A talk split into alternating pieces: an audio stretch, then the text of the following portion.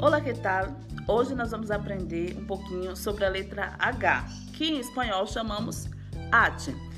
Em espanhol, a letra H não tem som de nada, a não ser que ela venha acompanhado da letra C, formando o dígrafo che, que é o C e o H, como por exemplo em cachorro, em chico, em poncho.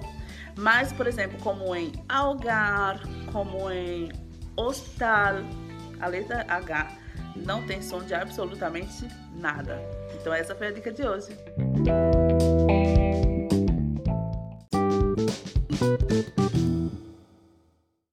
Olá, que tal? Buenos dias. Ontem nós vimos um pouquinho, um pouquinho não, nós vimos a pronúncia da letra H, na verdade, que em espanhol dizemos ate ou laate. E algumas pessoas me perguntaram por que laate? Por que eu escrevi laate na hora de falar sobre a letra H? É simples. A dica de hoje é sobre o alfabeto. Em espanhol, ah, tanto as vogais quanto as consoantes, né, as letras do alfabeto espanhol, em língua espanhola, são femininos. Então, nós dizemos La, La, B, La, C, La, D, La, E, La, F, La, G, La, H, La, I, La, J. Assim vai, tá bom? Beijos!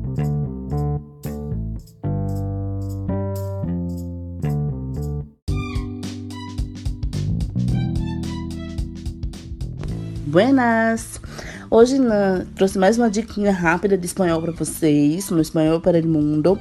Hoje com a letra N, que na realidade é a variante espanhola do alfabeto latino, que representa no português, na língua portuguesa, o dígrafo NH. E a palavra escolhida hoje foi ninho ou ninha, e temos também o plural que seria ninhos, que significa como mostra a imagem, menino ou menina.